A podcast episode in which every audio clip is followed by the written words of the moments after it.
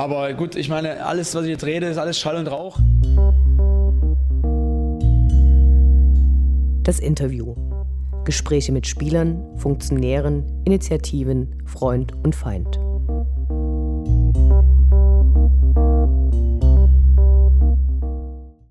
Mitte September erschien ein vielbeachteter Artikel im Spiegel, verfasst von André Resin und Edgar Lopez. Mit Entsetzen wurde anschließend bundesweit die Pläne des DFB kritisiert, schrittweise die Förderung der Fanprojekte zu kürzen und ab 2024 aus den Einrichtungen unterhalb der dritten Liga ganz auszusteigen. Nach kurzer Zeit ruderte der DFB zurück und will die Entscheidung über Kürzungen vertagen. Wir haben hierzu Ronald Betsch, dem Leiter des Fanprojektes in Dresden, einige Fragen gestellt. Danke, dass du dir die Zeit nimmst. Hallo. Hallo. Kannst du uns kurz erläutern, wie die Sparpläne des DFB aussahen und womit diese begründet wurden? Ja, also zunächst muss man sagen, dass die äh, Diskussion bereits seit weit mehr als zwei Jahren läuft. Äh, konkret geht es um die äh, inhaltliche Fortgestaltung der Förderrichtlinien. Also Förderrichtlinien ist, das ist so ein Papier, da steht da drin, unter was für Voraussetzungen äh, Fanprojekte beim Fußball Gelder beantragen können und was da Fanprojekte beachten müssen, wozu sich der Fußball verpflichtet, wozu sich die Fanprojekte verpflichten und so weiter. Das ist quasi so die Grundlage für die Finanzierung durch den Fußball. Und diese sind bereits Anfang 2018 inhaltlich äh, überarbeitet worden, auch gemeinsam mit den Fußballverbänden. Und es ist auch zu dem Zeitpunkt auch zugesichert worden, dass die dann so entsprechend mit unterzeichnet werden. Der DFB hat es dann allerdings äh, wieder erwartend äh, Ende 2018 nicht getan.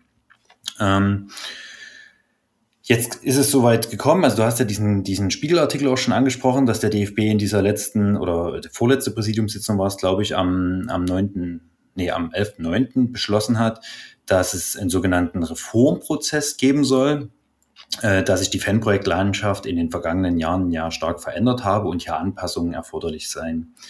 Ähm, man muss dazu äh, grundsätzlich erstmal sagen, so Reformprozess, das klingt ja erstmal ganz okay. Fanprojekte verschließen sich solchen Sachen natürlich auch grundsätzlich überhaupt nicht. Also, dass die eigene Arbeit auch überprüft wird und evaluiert wird. Ähm, das findet auch seit vielen Jahren schon lange statt. Es gibt so ein externes Institut, das prüft die einzelnen Fanprojektstandorte und äh, äh, macht dann so nach so katalogisierten Kriterien äh, wird dann halt geprüft, okay, leistet das Fanprojekt vor Ort dies und das und äh, wenn das dann passiert, und äh, diese Kriterien erfüllt sind, dann ähm, würden, werden diese Erkenntnisse dieses Instituts äh, einer AG vorgelegt und die wiederum äh, kann dann das Siegel äh, Fanprojekt nach dem nationalen Konzept Sport und Sicherheit erteilen. Und das ist halt eben auch für die Förderung erforderlich. Andere Partner äh, sehen da meiner Ansicht nach jetzt gerade keine Notwendigkeit einer Reformierung, eher im Gegenteil, äh, wollen eher die Fanprojektstrukturen noch weiter stärken. Ähm, also zu anderen Partnern ziehen jetzt beispielsweise die Länder, die ja auch mit in der Finanzierung drin sind, auch die Kommunen und die DFL selber. Ähm, so dass der DFB da gegenwärtig nach meinem Eindruck eher ein Stück weit auch einen Alleingang äh, macht mit seinen, mit seinen Plänen dieses Reformierungsprozesses. Aus meiner Sicht ist es relativ offensichtlich, dass es da vor allem um Einsparungen geht, auch wenn das natürlich so in der Form nicht gesagt wurde. Ähm, die beim DFB aber grundsätzlich ja gerade, man verfolgt das ja teilweise auch ein bisschen in der öffentlichen Berichterstattung, ähm, in verschiedenen Bereichen auch geplant sind. Klar ist definitiv, dass der DFB Planbarkeit für die Fanprojektfinanzierung haben möchte. Die DFL hat das ja. Ne? Die müssen, die sind äh, zuständig für die ersten beiden Ligen, also die erste und die zweite Bundesliga. Dort ist äh, das natürlich der Fan, also die Anzahl der Fanprojekte begrenzt. Und der DFB möchte das aber auch sozusagen äh, in der, äh, in seinem Zuständigkeitsbereich, also dritte Liga und unterhalb sicherstellen.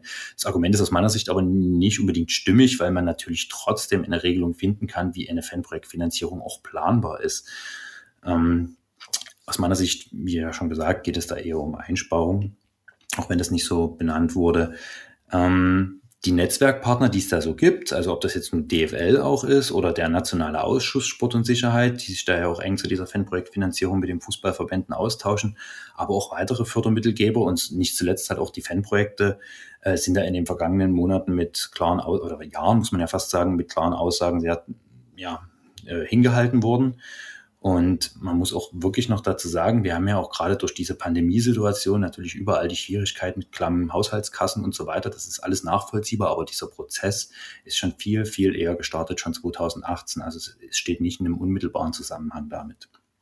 Kannst du uns sagen, welche unmittelbaren Konsequenzen diese Einsparungen hätten? Also die, die aktuelle Regelung ist es eine Erhöhung der Vorjahresfördersumme ab 2021 bereits ausgeschlossen ist. Das wirkt sich an einzelnen Standorten bereits jetzt auch wie Kürzungen aus, da eben Mehrbedarfe auch nicht abgedeckt werden können. Ähm, und zusätzlich kommt hinzu, dass auch geplante Fanprojekte und auch die, die schon mit der öffentlichen Hand, also mit den jeweiligen Ländern oder den Kommunen auch abgestimmt waren, nicht an den Start gehen können. Das kann man auch an einem ganz konkreten Beispiel zum Beispiel, also an einem ganz konkreten Beispiel festmachen. Ähm, wir hatten äh, bei dem Relegationsspiel Nürnberg gegen Ingolstadt ja die Situation, dass dann in der letzten Sekunde eigentlich der Nachspielzeit dann Nürnberg noch das entscheidende Tor gemacht hat und Ingolstadt damit nicht in die zweite Liga aufgestiegen ist. Und dadurch, dass eigentlich dort geplante Fanprojekt jetzt plötzlich wiederum in diesen Zuständigkeitsbereich des DFBs in der dritten Liga fällt und eben nicht in die zweite Liga, wo die DFL finanziert hätte. Das heißt, dass ein eigentlich geplantes und mit allen Partnern festgelegtes äh, Fanprojekt dort an dieser äh, Stelle nicht eingerichtet werden kann, weil eben in der letzten Sekunde der Nachspielzeit der erste FC Nürnberg ähm, noch ein Tor geschossen hat. Das ist natürlich eine, eine schwierige Situation für alle, die sowas planen. Da ist ja auch viel Vorlauf dabei. Das macht es nicht einfach den Mehrbedarf hatte ich schon angesprochen, dass Fanprojekte, die eben im Jahr 2020 beispielsweise, also die Höchstfördersumme vom Fußball sind ja immer 150.000 Euro, die man bekommen kann. Das wird dann das, ist das was, was von der öffentlichen Hand kommt, also von Land und Kommunen, das wird dann immer verdoppelt durch den Fußball, aber begrenzt auf 150.000 Euro. Und die, die eben diese 150.000 Euro jetzt noch nicht erhalten haben, die aber vielleicht gestiegene Personalkosten haben, ähm, sie vielleicht jemanden einstellen, der eine höhere Erfahrungsstufe oder sowas hat, äh, die können dann jetzt an der Stelle auch schon im Jahr 2021, also ganz zeitnah auch schon nicht mehr abgedeckt werden.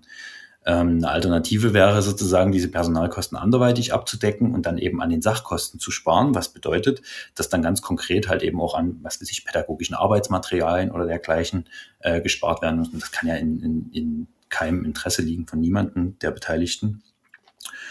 Ähm, es gibt auch einzelne Standorte, ähm, wo auch für das kommende Jahr eigentlich der Wunsch bestand oder auch die Planung bestand, dort äh, Personal aufzustocken. Also es gibt, äh, wenn man jetzt zum Beispiel nach Leipzig guckt, na, die betreuen ja drei Vereine der, der Fanprojektträger dort.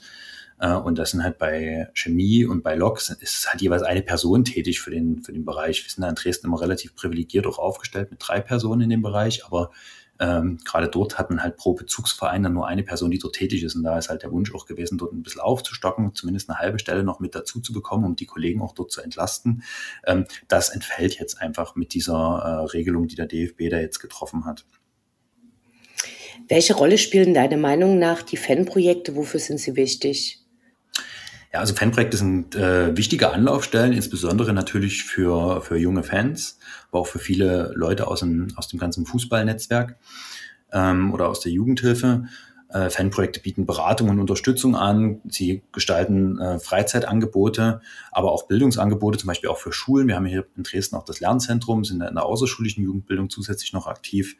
Ähm, und Fanprojekte sind einfach auch wichtige Experten in einem, in einem Netzwerk, egal ob es jetzt in einer Stadt ist oder in einem Land oder auch bundesweit, im Fußballbereich, im Politikbereich, ähm, überall. Und Fanprojekte sind auch in der Lage, genau in diesen Netzwerken auch eine kritische Lobby für, Fußball, äh, für, für Fußballfans darzustellen.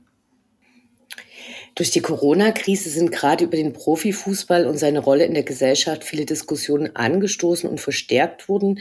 So wird zum Beispiel durch das Bündnis Zukunft Profifußball versucht, von den Fans als zerstörend wahrgenommene Entwicklungen mit konkreten Konzepten entgegenzutreten. Wie erklärst du dir, dass der DFB gerade jetzt über diese Kürzung entscheiden wollte, während er sich doch als gesellschaftlich verantwortlich darstellen will? Ja, letztlich äh, geht es dort äh, aus meiner Sicht vor allem um, um finanzielle Einsparungen, auch wenn das so in der Deutlichkeit bislang noch nicht gesagt wird. Es ist halt auch die Frage, was passiert, wenn dieser angestoßene Reformprozess vom DFB jetzt äh, die Erkenntnis bringt, dass eigentlich mehr Mittel äh, übrig sein sollten für Fanprojekte. Also ob dann der DFB mehr bezahlen würde oder nicht, das ist eine große Frage. Ähm, die bin ich gespannt, wie das läuft. Äh, unterm Strich äh, muss man sich aber letztlich halt auch die Frage stellen, ich bin der DFB oder der Fußball generell, der steuert schon viel bei, damit äh, die Fanprojektarbeit auch gut funktionieren kann, hat das über viele Jahre halt auch aufgebaut, auch ähm, liegen unabhängig. Das ist quasi von der, von der ersten bis zur äh, vierten Liga sozusagen die, die Träger der Fanprojekte halt auch wirklich äh, nachhaltig planen können, dass die Kommunen auch wissen, okay, hier gibt es eine Einrichtung, die bekommt durch den Fußball eine Mitfinanzierung und die, die gewährleistet hier halt ähm, auch jugendhilfliche Angebote.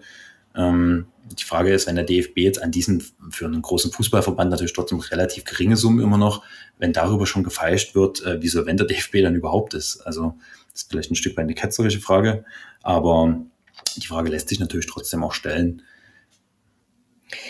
Wie hat denn die Politik auf den Vorstoß des DFB reagiert, die über die Kommunen in gleicher Höhe wie der DFB die Fanprojekte fördern? Ähm, ja, da muss ich dich ein Stück weit korrigieren. Also es sind ja nicht nur die Kommunen, sondern auch die Länder, die dort mit äh, mitfinanzieren. Ähm, von daher kann man das, äh, also betrifft es ja sozusagen die Landesebene und eben die kommunale Ebene.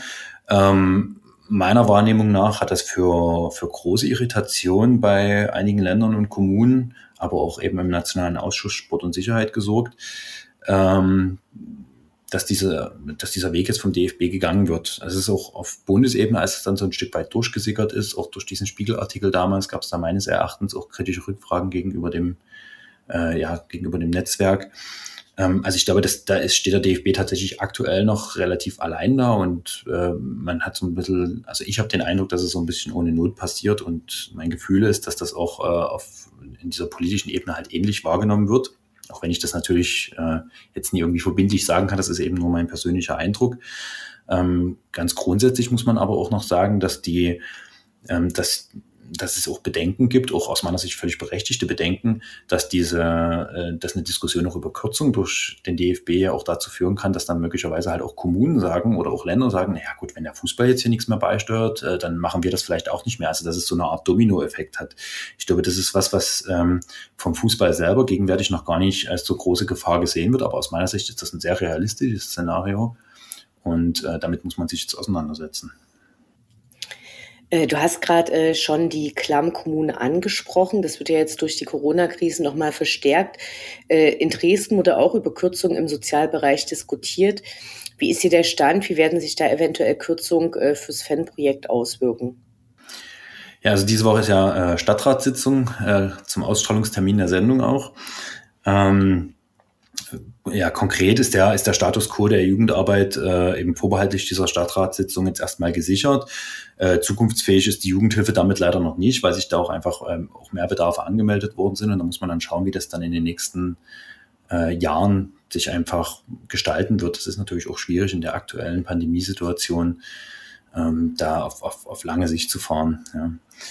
Ähm, und die konkreten Auswirkungen möglicherweise auch fürs Fanprojekt sind da auch gegenwärtig noch nie wirklich planbar. Also das ist, wir sind darauf, denke ich, als Träger gut vorbereitet, dass diese Diskussionen kommen, versuchen da auch im Hintergrund Gespräche zu führen, ähm, aber seriös absehen, was das für uns bedeuten würde, wenn denn irgendwann gravierende Kürzungen auf uns zukommen, das kann man halt noch nicht sagen. Natürlich steht da unterm Strich natürlich auch die Frage, was an Personal gehalten werden kann und so weiter, aber das ist das ist jetzt wirklich noch so ein Blick in die Glaskugel, da will ich mich jetzt auch nicht zu weit aus dem Fenster lehnen. Sicher ist erstmal, dass wir ähm, jetzt denke ich auch für das kommende Jahr mit dem aktuellen Status quo erstmal äh, gut zurechtkommen können. Vor einigen Wochen wart ihr im Kriminalpräventiven Rat der Stadt Dresden eingeladen, um eure Arbeit vorzustellen. Was ist dieser Kriminalpräventive Rat? Worum ging es da und welche Rolle spielt dort die Arbeit des Fanprojektes? Ja, also der Kriminalpräventive Rat, das ist eine Art Beratungsgremium für den Oberbürgermeister. Ähm, da sind so verschiedene Vertretungen drin aus den Stadtratsfraktionen, von der äh, Stadtverwaltung, aber auch von Polizei und Justiz. Wir sind da angefragt worden, sind noch in den vergangenen Jahren äh, schon mal da gewesen, noch vor meiner Zeit im Fanprojekt, ich glaube das letzte Mal 2012, wenn ich mich nicht irre. Ähm, und äh, sind halt eben angefragt worden zur Fanarbeit und, und Fußballfans von Dynamo Dresden allgemein Stellung zu beziehen und haben dann eben unseren aktuellen Stand wiedergegeben. Also da ging es jetzt vor allem so darum, wie gehen wir jetzt mit unseren aktuellen Angeboten in dieser Pandemiesituation um, was, was haben wir geändert, ähm, was ist da, was ist möglich, was ist gerade schwierig? Ähm, und auch wie geht es natürlich auch jungen Menschen gerade in der Stadt, also gerade jungen Fußballfans natürlich, ähm, was, was, was sind so Themen für die, wenn, wenn Spieltage jetzt ohne Fans stattfinden und so weiter. Und da haben wir einen kleinen Einblick gegeben, auch gemeinsam mit dem Verein übrigens, der Marek Lange als Fanbeauftragter ist auch mit eingeladen gewesen und hat dort äh, die Fanabteilung des Vereins vorgestellt.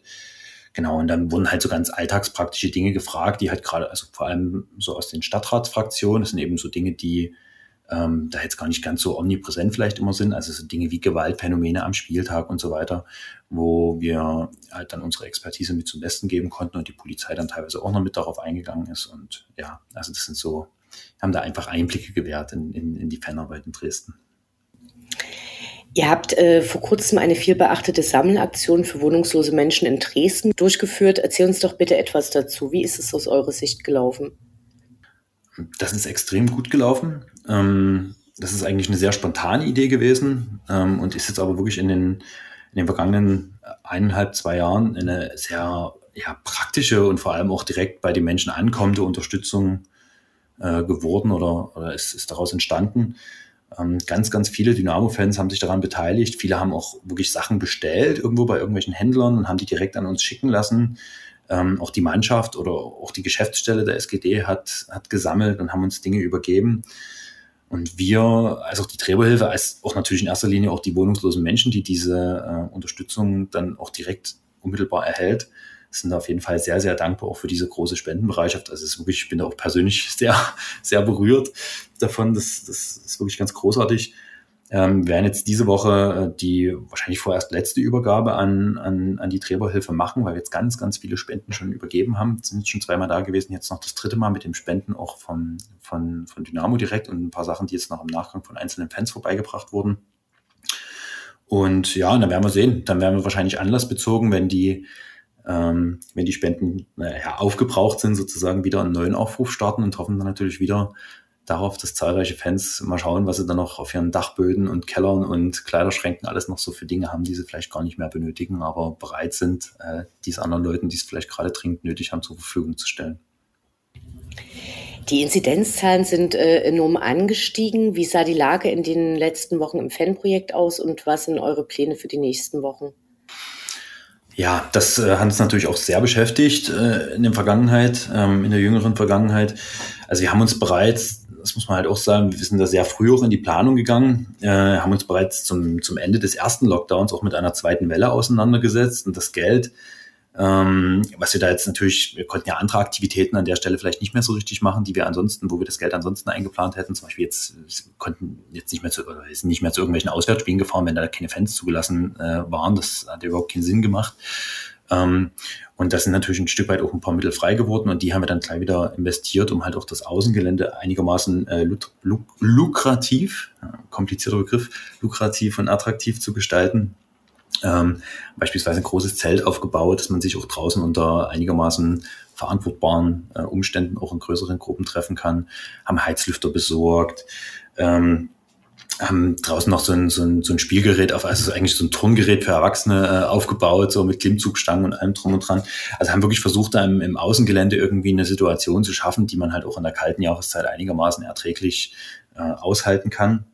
Die ganzen Treffs fanden jetzt auch äh, seit dem ersten Lockdown auch ausschließlich im Außenbereich statt. Ähm, wir hatten darüber hinaus auch zusätzliche Öffnungszeiten auch nochmal mitgeschaffen, weil die Leute natürlich auch das Bedürfnis haben, sich aktuell zu treffen ähm, und äh, haben da zusätzliche Öffnungszeiten gehabt, haben extra Gruppenangebote auch geschaffen für einzelne äh, Gruppen aus der Fanszene. Ähm, aber auch die Spieltage haben wir beispielsweise im Fanprojekt äh, verbracht und äh, konnten dann das Spiel zum Beispiel gemeinsam angucken und so und das halt alles draußen unter eben ein Stück weit Pandemiebedingungen, wie man so schön sagt. Ähm, aufgrund dieser, äh, dieser hohen Infektionszahlen jetzt aber in den vergangenen Wochen, die ja auch so rasant gestiegen sind, haben wir jetzt aber vorläufig erstmal unsere Angebote pausiert, was zumindest den offenen Treff angeht. Also es gibt aktuell keine offenen Treffangebote. Und das Ziel ist dahinter einfach, wir wollen auch unsere, unsere Besucher dann natürlich auch ein Stück weit schützen. Es ist niemandem geholfen, wenn man sich hier trifft und dann der Zufall irgendwie blöd ist und äh, eine Person irgendwie fünf andere Personen ansteckt und die daraus folgende Quarantänebestimmung oder so dann ganz viele Leute betrifft. Das wollten wir halt auch vermeiden. Ähm, gleichzeitig halten wir unsere ganzen anderen Angebote, also alles, was so Thema Beratung oder Einzelgespräche angeht, ähm, die halten wir natürlich auch am Laufen wir wollen für die Leute auch mit, nach wie vor mit Rat und Tat zur Seite stehen und niemanden jetzt irgendwie allein lassen, der jetzt ähm, vielleicht Unterstützung benötigt. Äh, von daher wird es auch in den nächsten Wochen und ähm, Monaten, je nachdem, wie lange die Situation jetzt fortläuft, äh, auch weiterhin noch diese also persönliche Treffen geben, Beratungsangebote über Telefon, äh, online oder ähm, Bedarfsfall, wenn es ganz dringend ist, auch im direkten persönlichen Austausch. Also da versuchen wir auch viel möglich zu machen, um dort halt auch diese schwierige Situation auch für junge Menschen auch irgendwie ein bisschen erträglich zu machen und eben auch ansprechbar zu sein und eben wirklich niemanden zurückzulassen. Ähm, Wir beobachten jetzt aktuell dieses Infektionsgeschehen einfach auch weiter und werden dann ab Januar wahrscheinlich wöchentlich darüber entscheiden, welche Angebote wir jetzt wieder unter was für Bedingungen äh, reaktivieren können. Also wann auch der offene Treff wieder öffnen wird. Das müssen wir dann einfach sehen, je nachdem, wie sich die Infektionszahlen auch entwickeln. Wie sieht die Lage für die Jugendlichen aus, die sonst zu euch kommen? Was bedeutet die temporäre Schließung für sie? Ja, dadurch fehlt halt schon eine, eine Treffmöglichkeit auch für größere Gruppen hier in Dresden, ähm, für, für junge Fans. Ja, vieles wird sich jetzt einfach so in private Räume äh, verlagern, also in, in Wohnungen oder WGs oder so, sodass halt ein persönlicher Austausch von Angesicht zu Angesicht zwischen größeren Gruppen eher schwieriger wird. Ähm, unser Ziel ist es aber tatsächlich, dass wir allen Fans schnellstmöglich äh, wieder Treffmöglichkeiten anbieten können, auch für größere Gruppen, aber das muss halt eben unter äh, Voraussetzungen stattfinden, die wir halt auch verantworten können und wo wir halt auch niemanden äh, hier gefährden mit unseren Angeboten. Das ist uns ganz wichtig. Vielen Dank für deine Auskünfte und deine Zeit. Sehr gern.